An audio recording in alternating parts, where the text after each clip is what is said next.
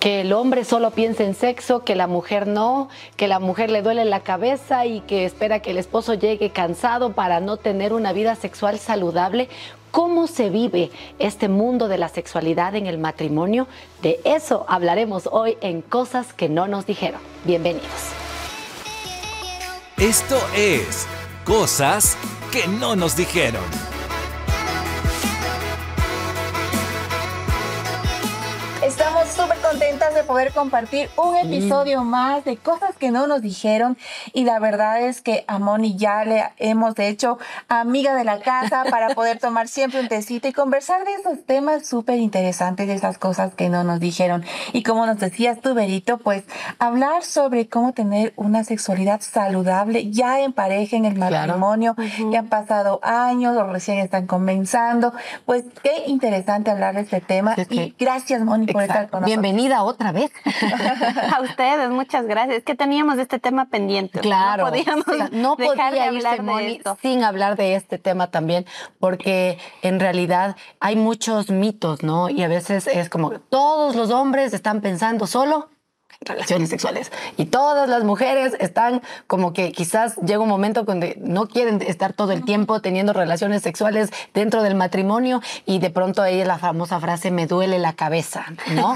Y, y es como que se ha vuelto una el as bajo la manga para muchas. Entonces, ¿qué tan cierto también es eso de que todas las mujeres no quieren saber y todos los hombres solo están pensando en relaciones sexuales dentro del matrimonio? Podría ser también que, mm, claro, si es un tema hormonal, si hay una predisposición biológica, porque no todo es construido, la verdad es que no. Sí tenemos cierta predisposición biológica a que el hombre como que sea más objetivo, la mujer más panorámica. Hay que entender las diferencias biológicas, las diferencias de sexo. Por supuesto que sí, que va a haber una influencia. Pero también depende, depende del proceso en el que uno esté, depende de la personalidad. Entonces luego sí, para quitar un poco de culpa para la excepción a la regla, es que hay mujeres que puedan tener una frecuencia de deseo mucho más alta que la del varón y viceversa. Mm. Y, y, que no solo estén pensando, o que el hombre también quiera cariñito. mi esposo es artista, entonces mi, mi, mi, esposo es alguien sumamente sensible, por ejemplo.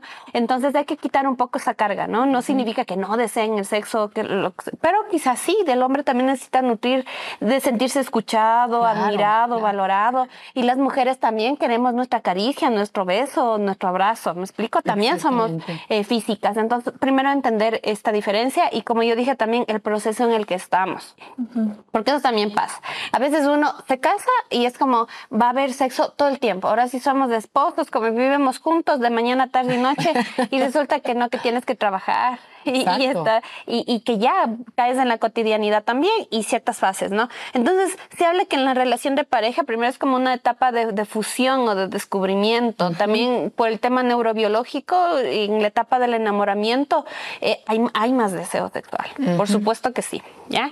Entonces, sí, estamos descubriendo y demás, y no significa que para las que ya llevamos algún tiempo de casadas, ya después todo va a ser monotonía.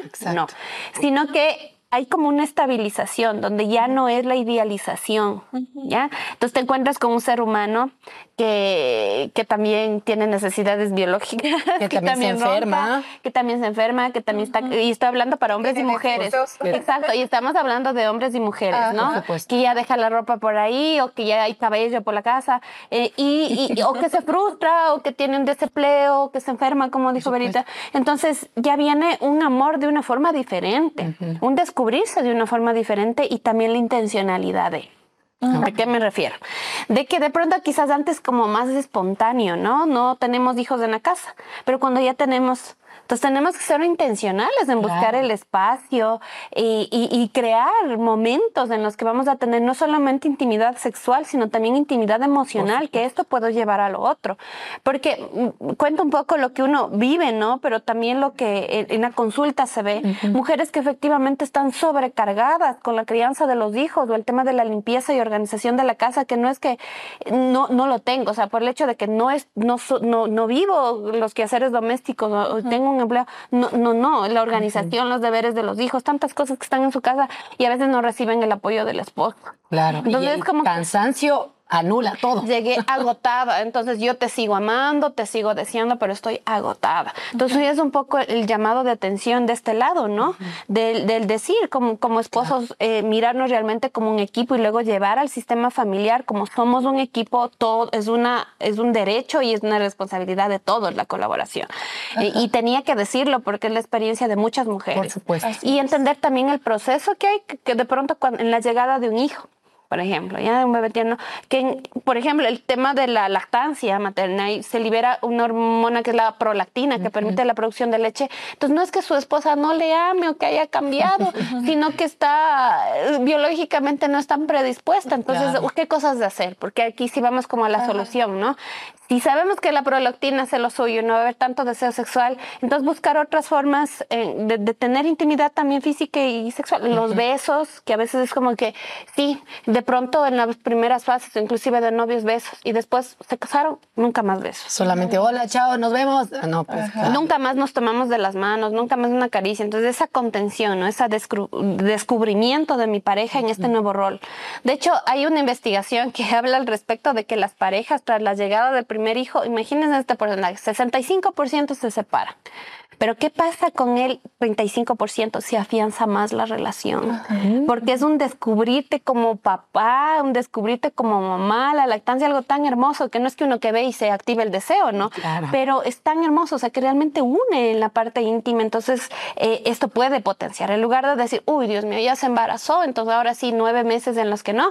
Es entender y aclaro conceptos de que en el embarazo sí se puede tener actividad sexual, a menos que haya contraindicaciones específicas. entonces, esto hay que conversarlo con su ginecólogo o ginecóloga de base para que no sea esto un impedimento, ¿ya? De hecho, más bien es algo que trae muchos beneficios para la mamá, para la relación y también para el bebé. Y es que qué importante es em, identificar esos eh, detalles, esos como eh, que van afectando a, esta parte de, la pareja, porque empezaron dos y empezaron con este amor tan profundo y la intimidad y la sexualidad en pareja, que distintas cosas pueden ir afectando esta parte. Y lo que nos decías, Moni, la monotonía, tal vez la llegada de un bebé que no lo, se lo toma de la mejor manera y, y, también pues discusiones problemas mal resueltos, situaciones que van en vez de afianzando la pareja, van separando y esta parte del área sexual en, la, en el matrimonio pues se va siendo afectado.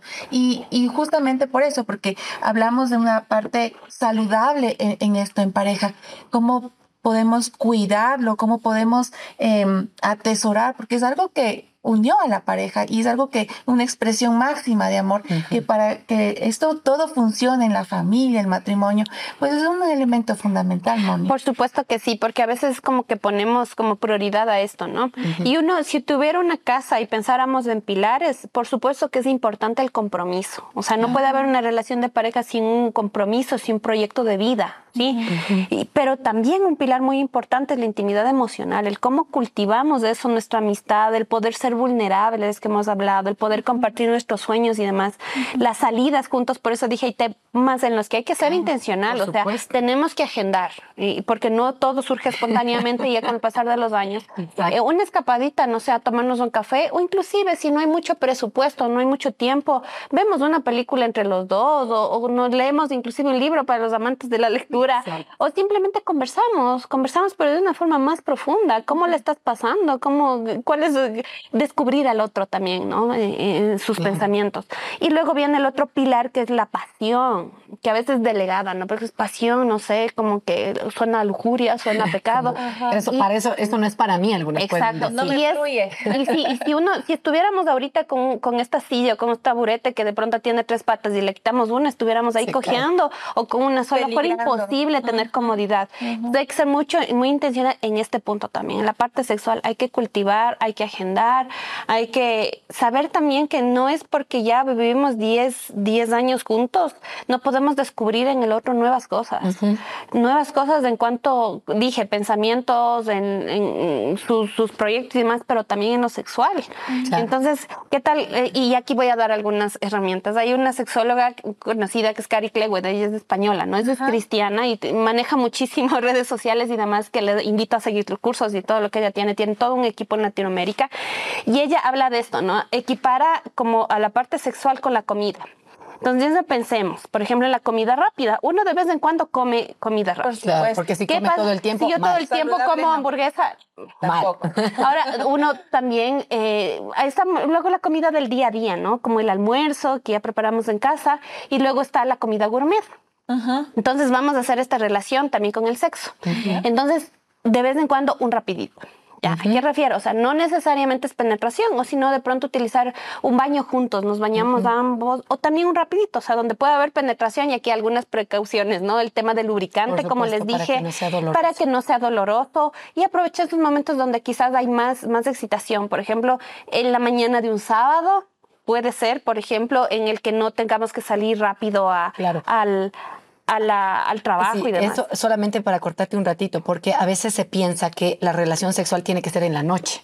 Exacto. Y no, no necesariamente. y solo en la noche, porque si no, no, o sea, creo que también es esa parte la que tú estás diciendo, ¿no? O, en, cierto lugar de la casa. en cierto lugar de la casa. Por supuesto, no es que uno puede, exacto, que, exacto, que uno no puede andar inventando con hijos pequeños ahí. porque, creativos, por favor. Exacto, pero si de pronto los hijos no están o algo, ¿por qué no probar otro lugar? O por qué no surgir de esta, de esta reunión que decía, no sé, de esa cita que podemos tener inclusive en casa y que de ahí surge un acto sexual, ¿sí? Entonces, puede decir, es el rapidito, que equipara la comida rápida, ¿no? Eso es eventual, es cuando no hay mucho tiempo, estamos un poco cansados.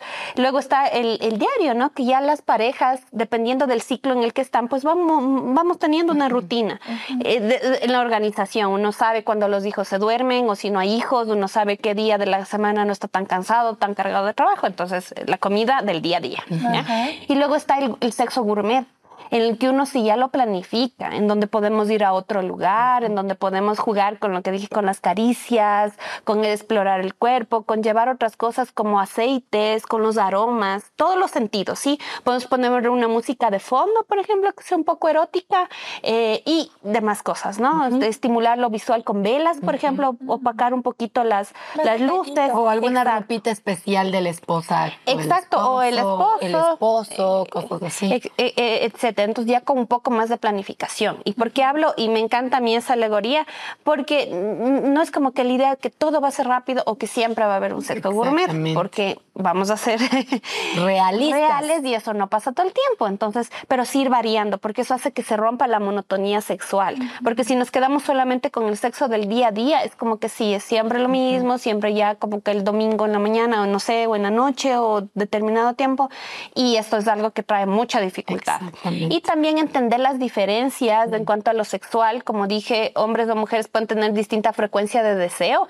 Entonces pasa como que, ay, mi esposo quiere todo el tiempo diario y yo sí, doctora, ya, ojalá ya nunca. Es como que ya me preparo. Es como que el, el, vengo a cumplir con el débito matrimonial. la típica, vengo a cumplir es una lista más, ya. No le fallo a Dios y no le fallo a mi esposo y entonces no hay una buena predisposición.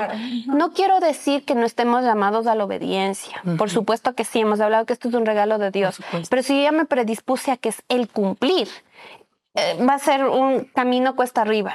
Entonces, más bien, ¿qué tal si lo conversamos? ¿Qué tal si, si hablamos de lo que nos gusta? Esto tiene una base, así como hablé de los tres pilares, tiene una base que es la comunicación. Porque a veces es también lo que no se habla, o cómo se habla, o cuándo se habla y se dicen las cosas, ¿no?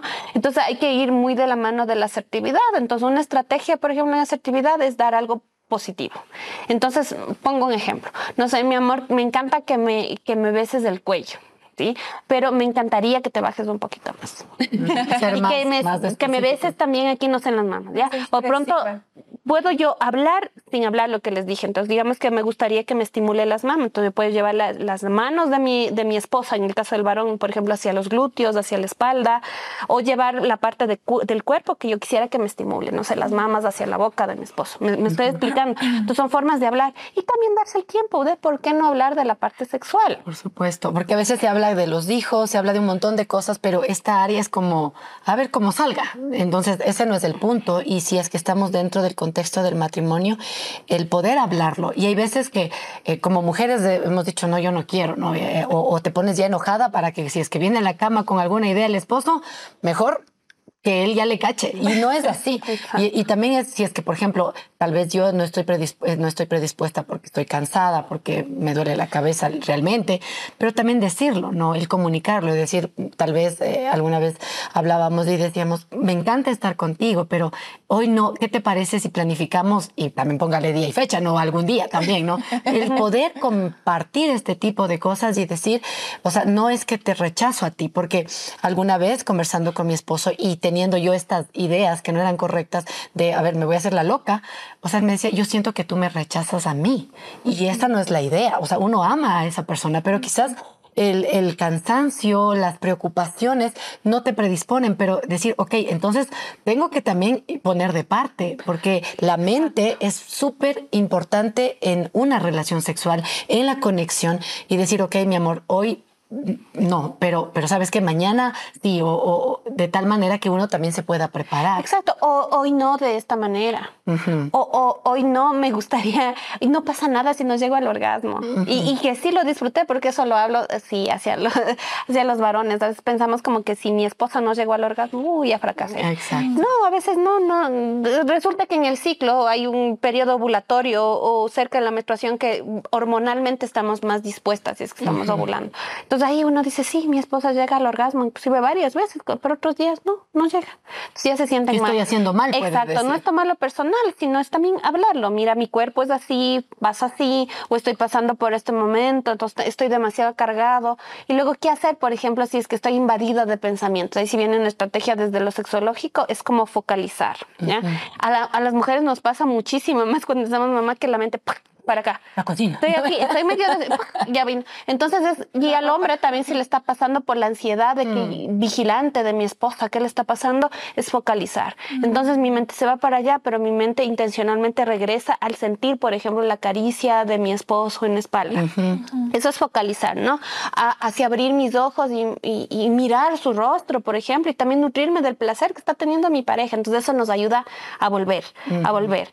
Sí, que es importante estar presente, ¿no? y, también mostrar en nuestro lenguaje corporal y, hablar de lo que podemos mejorar, eh, siempre desde, desde la asertividad que implica con el que yo quiero, yo pienso, esto me gustaría.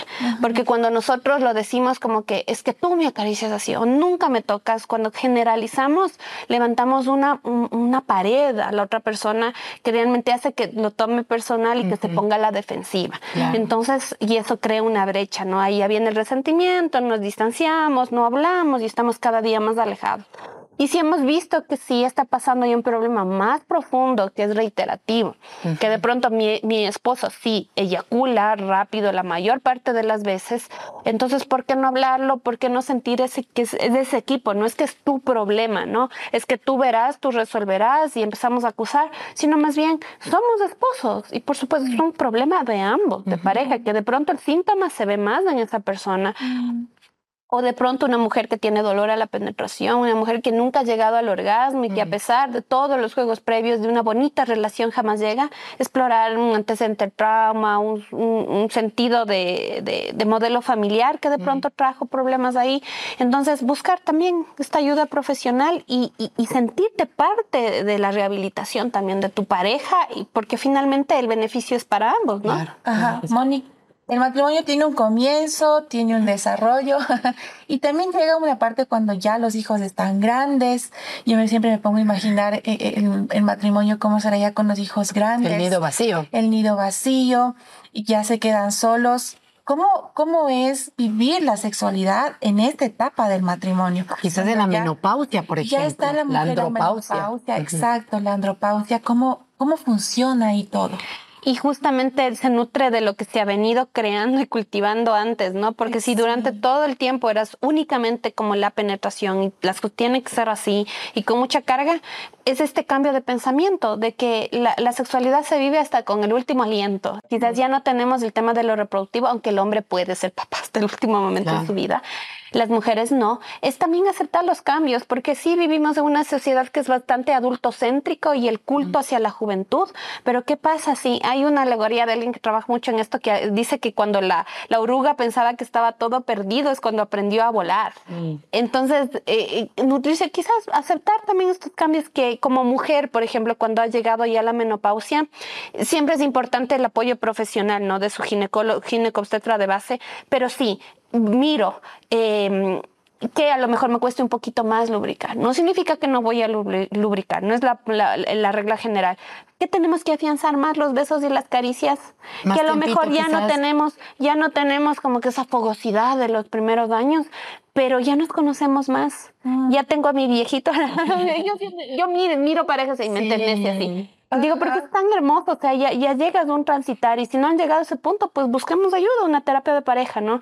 Pero también es como, acepto las diferencias, me cuesta un poquito más, ya no hay apuro, ya no hay hijos que alistar mochilas, loncheras, y ya no hay temores de que alguien nos va a descubrir, entonces acariciémonos, besémonos, a lo mejor la erección ya no sea con una rigidez del 100%, entonces quitar el hecho de que todo tiene que ser penetración, de centrar nuestra sexualidad en la en la erección, en el tamaño del pene, o en la lubricación, o el orgasmo como requisito, sino nutrirse de todo también lo erótico. No digo que no pueda haber penetración o no pueden haber adultos mayores que lleguen al orgasmo, que tengan un buen nivel de erección, pero también aceptar en el proceso en el que se está y vivirlo de una forma positiva, ¿no? De lo que sí tenemos, de lo que estamos construyendo, eh, de también tener estos espacios, ¿por qué no un rapidito? ¿Por qué no el, el día a día? ¿Por qué no también el sexo gourmet? Que va, quizás va a ser un poco más factible, ¿no? Y, se me viene todo esto, lo que tú dices, en situaciones donde hay uh, enfermedades también, ya eh, catastróficas o preexistentes y que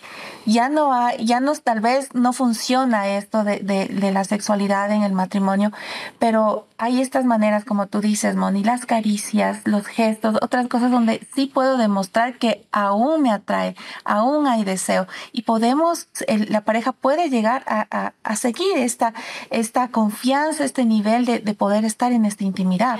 Y por supuesto, porque hay, qué buen punto que me trajo algo, que se pueden adoptar ciertas posiciones que no sean tan demandantes como por ejemplo la cucharita, ¿no? Es como que estamos los dos acostados, que de pronto si hay una cirugía de cadera, entonces sí puede haber penetración, pero con el embarazo mismo, cuando uno está con, con, el abdomen, ¿no? Grandote, hay tanto, hay ciertas posiciones que se pueden adoptar que sean menos demandantes o nutrirse de la estimulación, como yo había dicho, no sé, no sé, eh, manual, por ejemplo, otras prácticas sexuales que es necesario conversarlos en pareja. Siempre y cuando, aquí sí voy a hablar algunos principios, sea mutuo, sea consciente, y se ha consensuado. Mm. Sí, es súper importante que hablemos en cuanto a prácticas sexuales, de dónde viene esto, eh, porque finalmente nuestro cuerpo sí es bendecido, pero sí hay mucha distorsión también de, de, pronto de lo que escuchamos a las personas que están a nuestro alrededor, de la misma pornografía. Entonces esto distorsiona y a veces como que es el requisito de que esto tiene que ser así.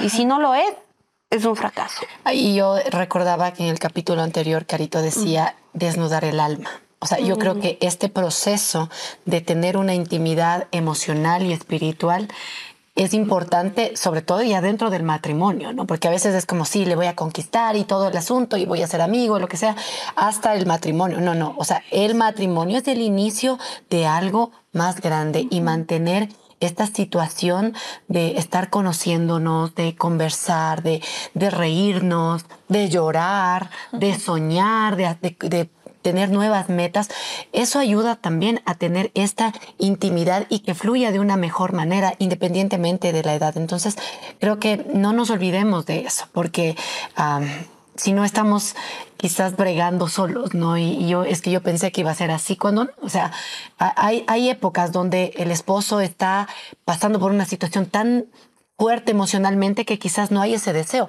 pero ahí como esposas debemos de estar ahí para motivarles, para animarles y viceversa también, ¿no? Es la intencionalidad de cuidar también, ¿no? De cuidarnos a, nuestro, a nosotros mismos, nuestra salud física, mental, emocional, nuestra relación con Dios, pero también de cuidar al otro. También entender tus necesidades y hacerlo como una muestra del amor, ¿no? Dicen que amor es cuidar y es cuidar cuidadosamente. Entonces es poder mirar tus necesidades, compartirte cuáles son las mías, mis expectativas o el proceso en el que estoy y aprender a caminar juntos, ¿no? En todo, en el sentido literal, ¿no? Y también en el sentido subjetivo, también en lo sexual, aprender a descubrir, a, a entender la nueva fase en la que estamos, que no tiene que ser mejor o peor que la anterior, es algo diferente. Así es, creo que es un, es un asunto de, de, respeto y lealtad, de mucha lealtad en pensamiento, en alma, en espíritu, para que funcione todo, todo el, el, respeto, el amor con el que se inició toda esta historia de amor, para que funcione una buena... Eh, vida saludable en pareja, en la sexualidad. Ahora, una cosa que sí me gustaría también topar en esta vida, eh, saludable de la sexualidad es que tampoco en cambio se use la relación sexual para arreglar un problema más profundo. Porque también puede pasar eso.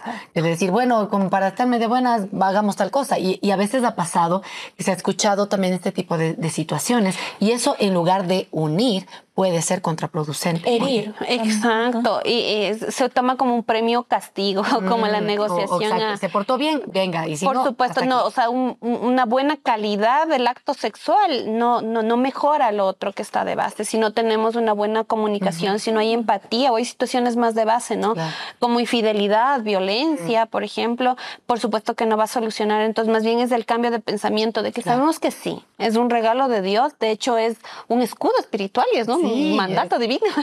es un regalo. Disfrútenlo. Exacto. O sea, sí, además de esto también, pero no utilizarlo, o sea, como, como un premio el beneficio. Si te portaste bien, pues aquí te doy esto. Y si es que no, viceversa, o te corto, lo, ay, qué parece tan. Algún, una paciente me decía esto, a mí me dijeron que por qué le estoy cortando los servicios a mi esposo. Y eso revivió una situación traumática increíble porque es como decir, yo no soy una trabajadora sexual con, con el debido respeto, ¿no?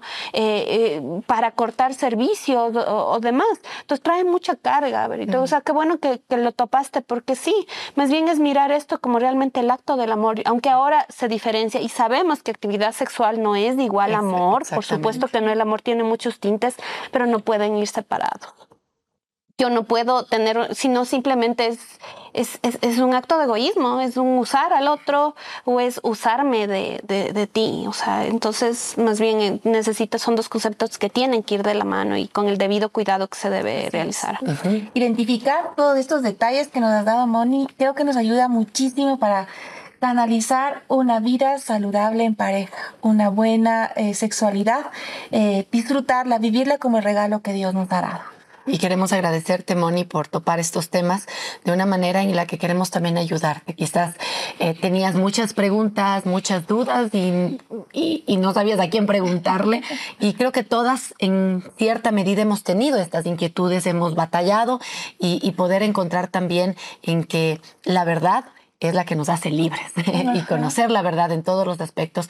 Y una vez más, recordar que la relación sexual es un regalo de Dios y que estamos llamadas a hablar la verdad, pero también a defender de la mejor manera. Así es que, Moni, gracias de verdad por haber sido tan transparente y ya pensaremos en otro tema para hablar con A ustedes, muchas gracias eh, por la confianza y por, por la apertura de este espacio que yo sé que definitivamente va a ser de mucha bendición y lo es para mi vida. Qué rico poder conversar así con un tecito y y en este clima de confianza. Así es, conversar de esas cosas que no nos dijeron que tendríamos que aprender en la marcha de la vida. Gracias, Mon. Gracias a ustedes.